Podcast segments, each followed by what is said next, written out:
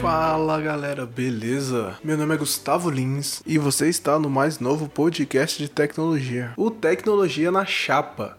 E se você quer saber como um engenheiro ambiental acabou indo da aula de programação para crianças e adolescentes e por que raios o nome desse podcast é Tecnologia na Chapa, fica até o final que garanto que vai valer a pena.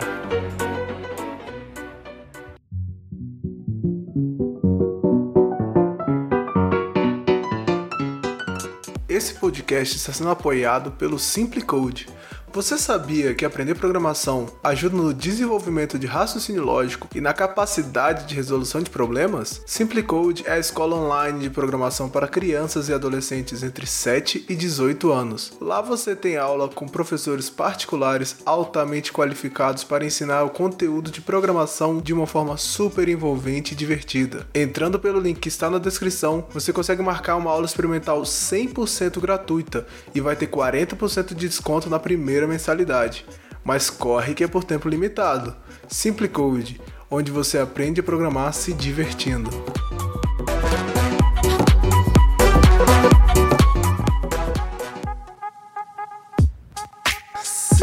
Seja muito bem-vindo, seja muito bem-vinda ao primeiríssimo episódio desse maravilhoso podcast. Este que eu desejo que seja o pior episódio desse podcast. Nossa, Gustavo, como assim pior? Já vai começar desmotivando a galera? Calma, calma. Acompanhe o raciocínio comigo, ó. Se esse é o primeiro episódio e vai ser o pior, isso quer dizer que a tendência de todos os outros episódios é só ir melhorando e aumentando a qualidade do conteúdo trazido aqui. Ah, bom, então assim sim. Pois bem, nesse episódio, né, esse primeiro episódio, eu vou contar um pouco sobre mim, esse total desconhecido que resolveu entrar nesse mundo de produção de conteúdo, falar como vai ser esse podcast, como serão os episódios e te mostrar por que, que você deve acompanhar esse conteúdo de primeira, o que, que ele vai acrescentar na sua vida, além de você ouvir o doce som da minha voz com exclusividade, né? Mas, como diz a minha mãe, chega de lenga-lenga e bora nessa. Para quem não me conhece, meu nome é Gustavo Lins. No momento que estou gravando esse podcast, eu tenho 23 anos. Sou de Brasília, Distrito Federal, nascido e criado aqui no Quadradinho do Cerrado. E minha história começa em 1997, quando eu nasci. Não, não, brincadeira, né? Se eu fosse falar minha vida toda, acho que só minha mãe ia querer ouvir. Inclusive, beijo, mãe. Então, é, eu me formei em engenharia ambiental pela Universidade de Brasília no início de 2020. É, para você que tá ouvindo isso aqui anos depois, eu formei dois meses antes da UNB parar devido à pandemia de coronavírus. Então foi bem na trave que eu não fiquei mais um ano na UNB para pegar dois créditos. Mas, né, antes do glorioso dia que eu me formei, tiveram vários altos e baixos, né? Muita experiência que me ajudaram a ser quem eu sou hoje e eu gostaria de trazer algumas delas aqui para vocês. Beleza? É massa porque o período da graduação em engenharia é muito interessante, né? É, geralmente no ensino médio você faz parte daquelas pessoas que tem bastante facilidade em exatas, tira nota alta sem muito esforço, e aí você entra na graduação e você é só mais um que no fim do semestre tá lá sem saber se estuda para a última prova de cálculo ou se chora mesmo. E você tá chorando ou tá fingindo que tá chorando? Tô fingindo que e não só cálculo, né? É, o ciclo básico é cheio de matérias que te levam a pensar quase que diariamente. Nossa, mano, será que eu tô no curso certo mesmo? É, então, assim, para mim também foi mais ou menos assim, né? Porque eu, apesar de ter facilidade com exatas e gostar, quando a gente entra lá, né, que a gente começa realmente a pegar cálculo e física de uma forma mais complexa, é outro nível de estudo, né? Foi difícil, mas deu certo, né? E apesar de eu ter muita história boa para contar de toda a minha graduação, muita experiência, muito aprendizado, eu vou me ater aos episódios que me levaram a maior aprendizado da programação, né? Minha primeira experiência foi numa matéria chamada Métodos Computacionais em Engenharia Ambiental. E aí, né, como qualquer contato que a gente tem ao aprender alguma coisa numa matéria, é muito diferente de quando a gente vai aprender na prática mesmo, né? Então cheguei na matéria, tinha que aprender para passar na prova, então era o básico, né? E aí, beleza, no começo era divertido, né? Você escreve ali no terminal e acontece algumas coisas. A gente tava mexendo com a linguagem Julia, e aí fomos aprendendo algumas coisas, aprendendo print, variável, condicional, repetição. Só que, né, aquele, aquela questão de ser na sala de aulas, ter uma matéria junto de várias outras, você acaba se dedicando ao básico, né, para algumas matérias. E essa foi uma delas. Então, no início do semestre eu tava gostando, achei interessante a parte de programação, mas chegou para metade pro final eu falei, nossa, com certeza não quero mexer com programação, isso é muito chato, nossa, isso aqui é muito difícil. E acabou que no mesmo semestre tinham várias outras matérias importantes e difíceis pra gente estudar, né? E acabei deixando de lado, né? Fiz o mínimo para passar, passei e segui, tendo quase que a certeza que não ia mexer com programação mais, né? E aí, beleza, um semestre depois, dois semestres depois, em alguns trabalhos, a gente mexe com Excel, né? Começa a entender um pouco de alguns conceitos básicos da programação a gente consegue aplicar no Excel, né? E vai entendendo como é que a gente automatiza alguns processos, algumas somas que a gente poderia fazer várias ali na calculadora, a gente consegue fazer de uma vez no Excel, né? E aí aquilo chamou minha atenção. É, depois eu estagiei no órgão de limpeza urbana aqui do DF e lá a gente mexia com muito dado, muita informação. Todo dia tinha muita informação pra gente trabalhar em cima. E aí eu comecei a fazer né, trabalho de estagiário. É, sempre muito manual, né? Então eu fui vendo todos aqueles processos de conferir papel é, e de repetir números e o processo que se repetia várias e várias vezes e aquilo começou a ficar na minha cabeça, né? Eu, nossa, é... aí eu comecei a explorar bastante as ferramentas do Excel. E aí, explorando as ferramentas do Excel, mexendo aqui e ali, eu comecei a pensar, né? Nossa, se com Excel dá pra gente fazer tanta coisa, imagina se fosse usando a programação, né? E aí comecei a refletir nisso. Tipo, fiquei pensando nisso, como é que a gente poderia fazer. Mas, né, só fiquei no mundo da imaginação. Um tempo depois, é, andando pelos corredores da universidade, eu vi uma placa oferecendo um curso de Python por 100 reais. E assim, os cursos da engenharia ambiental são cerca de 200, 250, as ferramentas que a gente usa, né? Então eu fiquei, nossa, é um curso com um bom custo-benefício, né? Assim, um bom valor pra gente se dedicar e aprender alguma coisa nova. Vou fazer. E aí era uma turma da engenharia civil que tava dando, pensei que ia ter algumas aplicações, né? E acabou que eu fiz o curso e ele não era tão básico assim. E aí, de novo, Tive, eu acho que minha segunda frustração com programação, a gente foi ver Python. É, as, eram cinco aulas, as duas primeiras eu consegui acompanhar, da terceira para frente eu fiquei super perdido. Mas, né, dessa vez eu tava ainda com aquilo na cabeça, falei, nossa, ia ser tão legal se eu soubesse mexer com isso, se eu aprendesse mais. E conversava com alguns amigos meus que são da área da ciência da computação, inclusive que vão participar desse podcast, e falava, né, nossa, como é que, como é que faz? Por que isso aqui é tão difícil? E eles sempre me encorajavam, né? Eu tava numa época que eu tava lendo bastante, e aí eu pedi um livro, né? Eu comprei um livro para estudar. Pensei, ah, eu fiz o curso, não deu certo, vou comprar um livro, né? Já tô lendo bastante, acho que eu vou comprar esse livro para ler. E aí eu comprei o livro Introdução à Lógica de Programação com Python. É, inclusive um livro excelente, recomendo. Mas na época que eu comprei, foi mais uma aquisição que a gente deixa ali para enfeitar e ficar massageando o ego, né? Que a gente acaba não fazendo nada. Então eu vi aquele livro, li um, dois capítulos, parei de ler, e deixei de lado. E aí um dia, vagueando pela internet, eu encontrei um curso gratuito de Python. Eu falei, ah, vou fazer. É uma boa oportunidade de eu aprender Python. E aí, curso gratuito, eu acho que via de regra, menos uma boa parte aqui de quem tá me ouvindo vai entender, é, são aqueles cursos que a gente pega, faz duas aulas e nunca mais encosta no curso, né? Principalmente se ele for gratuito. Então foi desse jeito que aconteceu comigo. Assisti duas aulas e deixei o curso de lado novamente. E aí, beleza, né? Então aquele conhecimento de Python ali travado, parado, quase nada andando. E aí continuei, segui minha vida.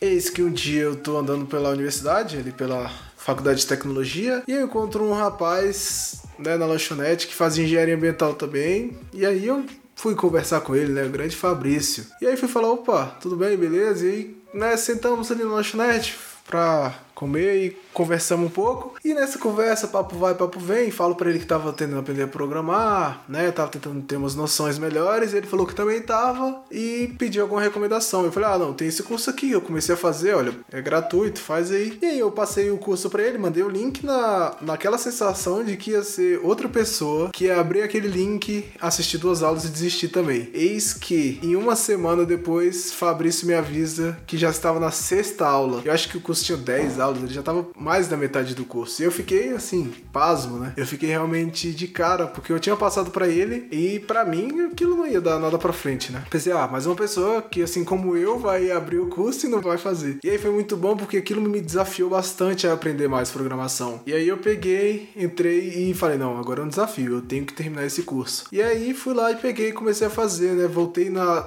voltei da primeira aula para revisar tudo, comecei a fazer, fazer o curso. E aí Fabrício começou a fazer outro curso. E aí eu voltei a ler o livro que eu tava lendo. E aí outro dia a gente se encontra e a gente começa a refletir, né, sobre quanto que a programação ajuda e facilita a nossa vida em tantos processos. E aí papo vai, papo vem, e a gente reflete sobre como a engenharia ambiental não tinha matérias, não tinha nenhum momento dedicação para que as pessoas aprendessem mais a programar, né? E em todas as outras engenharias a gente vê uma dedicação muito grande para isso. Então, tem vários processos que as pessoas são incentivadas a programar mais nas outras engenharias.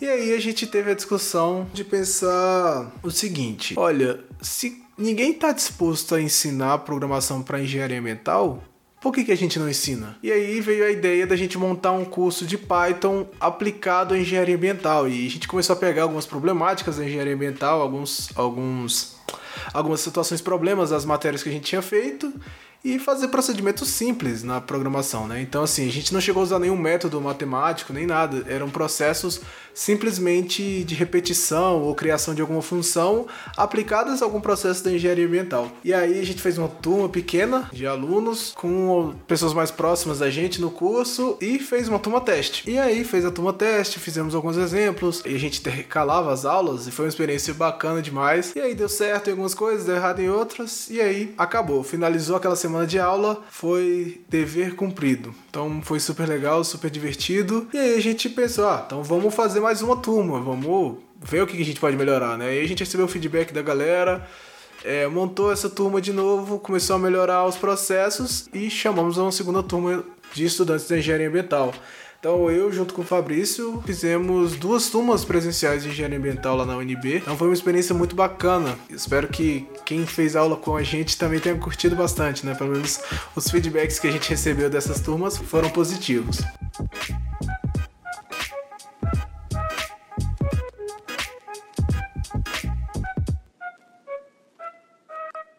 E aí, nessa época, tinha outras atividades além de aprender programação, né? Então, nessa época eu estava fazendo estágio, eu participava da Flua Consultoria Ambiental, que é a empresa júnior do meu curso. Inclusive, um abraço a todos. E aí estava me encaminhando para o final do meu curso, né? no fim do meu curso da graduação. Então eu já tinha que começar a procurar alguns professores que tivessem interesse em me orientar, alguns professores que tratassem de temas que fossem interessantes, né?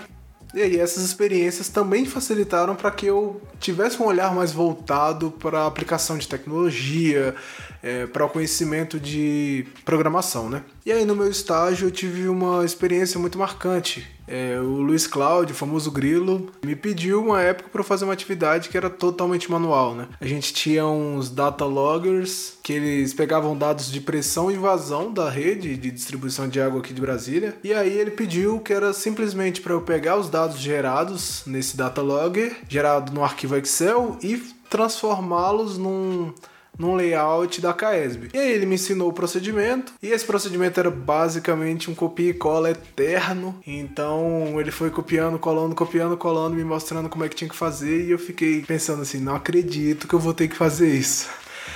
E aí, né, eu tava tomando mais confiança no meu conhecimento de programação e mandei assim para ele sem nem saber se era possível, né? Perguntei: "Ah, Grilo, aqui entre nós. Quanto tempo você leva para cada interação dessa, né? Para cada vez que você faz esse procedimento que você tá me ensinando?" Aí ele falou: "Ah, em média de 25 a 30 minutos." Aí eu fiquei: "Ah, quer saber? O que, que você acha da gente reduzir esse tempo para 8 minutos? Eu nem sabia se era possível, né? E ele virou para mim com aquele olho arregalado e falou: Sério? Falei, aí, posso tentar. E aí, beleza, então, confio em você. E aí, deixou nas minhas mãos, né? Então, lá era um ambiente muito legal, porque eles confiavam bastante em mim. Inclusive, um grande abraço aí para todo mundo da CAESB.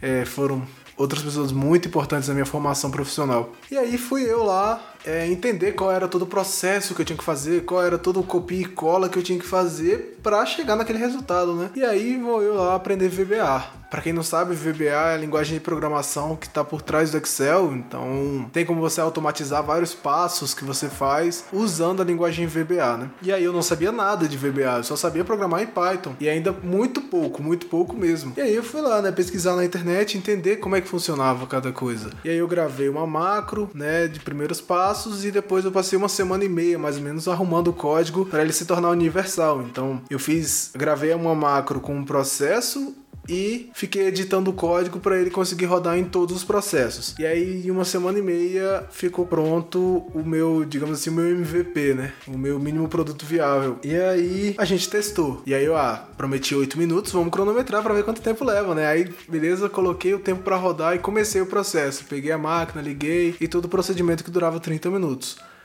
E aí, quando terminei, parei o relógio e tinha dado 5 minutos. E aí o processo que eu tinha prometido 8 deu 5 minutos. E aí eu já fiquei muito feliz, né? E aí eu fiquei algumas semanas ainda melhorando cada vez mais o código, tentando entender quais processos que faltavam para ele ficar melhor, até o ponto que eu consegui tornar todo o código executável em um botão. É, para quem mexe no Excel, tem como você colocar uma imagem e tornar aquela imagem um botão para ela rodar uma macro. E aí foi isso que eu fiz. E aí quando eu rodei de novo, testei, medi o tempo e tava dando 2 minutos. Então foi ali onde eu vi que realmente a programação é capaz capaz de mudar a vida das pessoas. Que, né, é aquela reflexão. Imagina, um procedimento que levava 30 minutos passar a levar 2 minutos, é, são 28 minutos economizados. Para cada processo que você faz, isso dão horas, né? Para cada execução você economiza 28 minutos em um dia você economiza 2 horas, 3 horas, 4 horas, né? Dependendo da quantidade de dados que você está coletando. Então foi uma das experiências mais marcantes assim no meu início de aprendizado da programação, né? Nessa mesma época eu trabalhava na empresa Júnior. Na empresa Júnior do meu curso eu fui diretor de gestão de pessoas, então mexia com muito processo burocrático. E aí a gente tinha que ver desligamento, férias, e aí foram outros processos que me motivavam a pesquisar mais, né? Como automatizar. Tentei automatizar alguns processos, né? Mas assim, foi, era difícil conciliar todas as atividades, e aí eu não consegui fazer muita coisa na Flua voltada para essa área tecnológica, nessa área de automatização de processos. E aí na época eu conheci a Larissa, Larissa foi presidente da Flua, e aí um dia eu tava andando pela UNB e ela tava sentada na mesa dos estudos com o Jean, na época o namorado dela, e aí eu fui conversar com ele, né, conversar com os dois ali, e aí papo vai, papo vem, e aí o Jean me fala, né, tava lá trabalhando com produtos na área de educação, tava pensando em algumas coisas novas. E aí eu falei para ele sobre minha experiência, sobre a turma que eu dei, né, na, na, engenharia ambiental. E aí foi muito bacana a conversa, né? Ali uma conversa totalmente sem compromisso. Aí dias depois ele me mandou uma mensagem perguntando se estava interessado em trabalhar com ele, que ele tava com um projeto de é, montar uma turma de programação, né? Ele e o Rafael Zerbini e o Ricardo Dias, né, que são dois desenvolvedores aí de mão cheia que estavam juntos no projeto. E era um projeto onde as pessoas iam entrar sem conhecimento nenhum e a ideia era que elas saíssem já sabendo programar em um aplicativo. Então na época o curso era de React Native e eu não sabia nada. Mas eu falei, ai, o que, que, eu, que, que eu tenho a perder, né? Vou aprender. Ainda mais com professores como o Ricardo e o Zerbini, não tinha nem como ser ruim, né? E aí fui, tentei ver, e aí eu tive que cuidar de alguns processos das aulas, não consegui conciliar com as atividades, e aí acabou que deu errado a nossa parceria, né? Assim, o curso deu certo, é, no final as pessoas tiveram aula e tudo mais, mas a gente viu que não dava muito certo pelas atividades que eu tava fazendo. Aí, ó, beleza, tudo bem, né? Daí eu voltei a focar nas atividades da faculdade mesmo. E aí eu, voltado para essa área de tecnologia, pensei, ah, podia fazer um, um trabalho de conclusão de curso voltado para essa área de tecnologia, né? E aí eu fui procurar algum professor que estivesse mexendo com isso. E aí eu fui conversar com um professor que eu sabia que mexia com essa área, né, com a área de modelagem, e fui falar com ele, né, professor Leonardo. Inclusive um grande abraço aí, foi um cara muito paciente comigo, junto com o professor Alexandre, no, no trabalho de conclusão de curso, né? Então foi muito bacana essa experiência, e aí o meu TCC foi em modelagem hidrodinâmica. E aí, como eu disse, né, remete muito o processo de aprendizagem de matéria, né? Quando você quer aprender alguma coisa por necessidade ou por uma questão prática e quando você tem que aprender alguma coisa para passar numa matéria ou para ser aprovado em algum projeto. Então, é, eu tive é, acho que todo mundo que passa, não sei se todo mundo, né, mas acho que muita gente que passa pelo TCC entra com essa cabeça, né? Você começa o projeto querendo mudar o mundo e depois você vai chegando na metade, indo pro final assim, você tá satisfeito com a sua aprovação. Né? Um trabalho que exige muito de você. Foi um projeto muito legal de fazer, essa parte de modelagem é muito interessante, toda a parte matemática e toda a parte estatística para entender, vale muito a pena, né? No meu caso, a gente conseguiu usar alguns modelos já que estavam prontos e, e foi um processo mais de avaliação de resultados, então foi bem interessante interessante, mas foi um processo muito bom para entender o peso da computação, né? É, como a programação facilita processos robustos, assim, todo o procedimento de métodos matemáticos, cálculo numérico, o é, tanto que o computador facilita processos que antigamente seriam impossíveis, né? É, ou então seriam muito demorados. Hoje, atualmente, processos que a gente consegue fazer em questão de uma hora, duas horas, é, antigamente poderia demorar meses. E aí, beleza, meu TCC foi nisso, né, na parte de modelagem hidrodinâmica. E e aí foi aquela tensão, no final assim, o Jean entrou em contato comigo de novo. É, e dessa vez ele estava com um novo produto, ele estava indo para a área de educação de programação voltada para crianças e adolescentes. Né? E aí meu, isso foi mais ou menos no meu TCC 1. E aí eu fiquei com aquilo na cabeça, né? Nossa, como seria legal trabalhar com isso. E aí eu fiz um processo seletivo lá para começar a dar aula, dei aula para alguns alunos, trabalhei com alguns processos de produto com ele. E aí, mas como novamente eu tava no final do meu curso, estava muito difícil conciliar as atividades. E aí deu novamente que, que era melhor a parceria dar uma parada, né? Assim porque pelo tanto de atividade que eu estava fazendo. E aí no fim de 2019 entreguei meu TCC, entreguei a diretoria de gestão de pessoas da Flua, né? No ano seguinte foi mais tranquilo para mim. É, me formei em janeiro, fazendo queimada. Por uma curiosidade, a minha última matéria na graduação foi queimada, e não não, não tô falando de queimada né, de floresta, tô falando realmente de queimada do esporte. Na UNB eu consegui concluir o curso fazendo dois créditos de prática desportiva. E aí, quando me formei, foi ele, foi o Jean veio falar comigo de novo. E eu fiquei assim, realmente muito surpreso, né? De pensar, caraca, foram tantas vezes que deu errado e ele me chamou de novo, confiando em mim de novo nesse processo. E aí eu fiquei muito honrado. E dessa vez foi bem diferente, né? Porque eu já tava com muito menos processo para lidar. E aí, formado agora, com a cabeça muito mais tranquila, ele me chamou para levar à frente um projeto de levar programação para crianças e adolescentes para as escolas públicas do DF. E aí eu tava, né, eu já tava pilhado, já tava bem animado com esse projeto antes. E aí quando ele falou essa parte de levar nesse lado social, eu sempre eu fiquei muito feliz de poder ajudar a levar um conhecimento que me ajudou bastante. Eu sou bem privilegiado por ter tido todo esse contato e poder levar todo esse aprendizado para crianças né, de escolas públicas aqui do DF. E aí a gente começou, a gente formou um time, começou a planejar as aulas, como seria. É um, um time bem diferenciado lá, uma galera muito massa de diversas áreas. A gente montou direitinho, deu. Aí fomos na, na escola, escola classe 17 aqui em Taguatinga, fomos lá apresentar. É, a diretora gostou demais do projeto, as professoras gostaram demais do projeto. A gente foi lá e apresentou. E aí na semana seguinte a gente ia dar aula, né? E aí fomos lá no semana seguinte, demos aula, as crianças amaram, a gente fez uma atividade fora dos computadores, com um labirinto, e foi super legal. Só que aí veio a pandemia e a gente não conseguiu dar continuidade no projeto, infelizmente. Mas o sonho ainda não acabou, quem sabe a gente continue para frente, né? E aí, tendo isso em vista, o Jean me chamou para continuar com ele para levar o Simple Code, né? Levar a parte de aulas de programação para crianças do que era o produto que estava sendo trabalhado antes, né? E aí, uai, vamos, que é, vamos trabalhar junto sim tô animado. Aí a gente começou a trabalhar junto. E aí, como eu disse, nessa época eu já tava formado, foi na época que eu dava aula e trabalhamos junto do produto, e a gente conseguiu crescer o Simple Code. A gente foi crescendo, aumentamos de, de 3 alunos para 5 alunos, 6, 10, 15 alunos, até que a gente entrou pro grupo Comer Tecnologia e atualmente a gente está com alunos por todo o Brasil e inclusive fora dele. Então, assim, foi uma experiência muito bacana como é que a vida funciona, né? Foi, foi um processo muito interessante de ver de que lá no meio do meu curso eu tive a minha primeira experiência com programação, é, resolvi me dedicar e isso me levou a poder levar programação para crianças e adolescentes de todo o Brasil aí junto com a, uma equipe incrível, né, que é a do Simple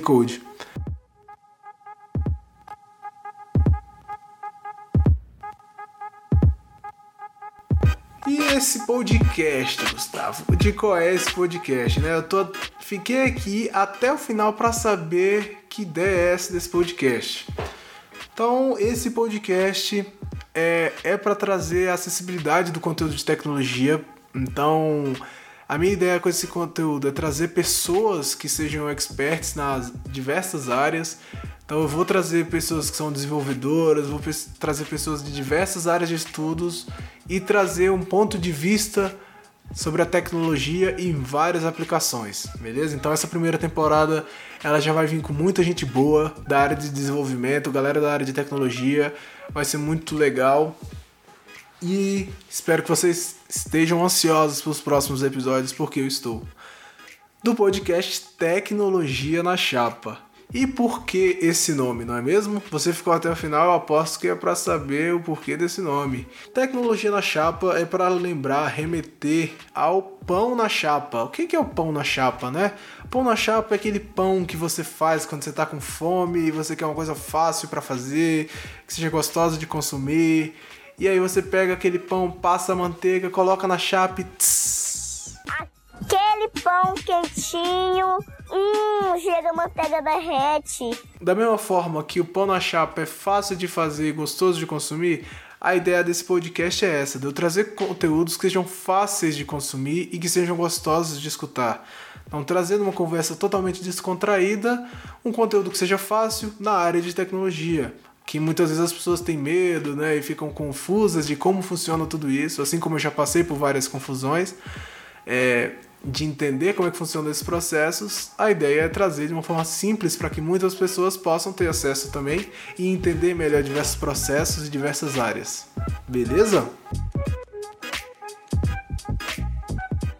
Com toda essa explicação, chegamos ao fim do nosso primeiríssimo episódio de Tecnologia na Chapa. Espero que vocês tenham gostado. É, meu nome é Gustavo Lins. Se você quiser me encontrar nas redes sociais, meu Instagram é gnlins. No meu LinkedIn, é só colocar lá Gustavo Lins, eu sou designer instrucional do Simple Code, acho que vai ser fácil de me encontrar. Espero você no próximo episódio. Um grande abraço do Gustavo, se cuida, arruma essa coluna, beba água e tchau!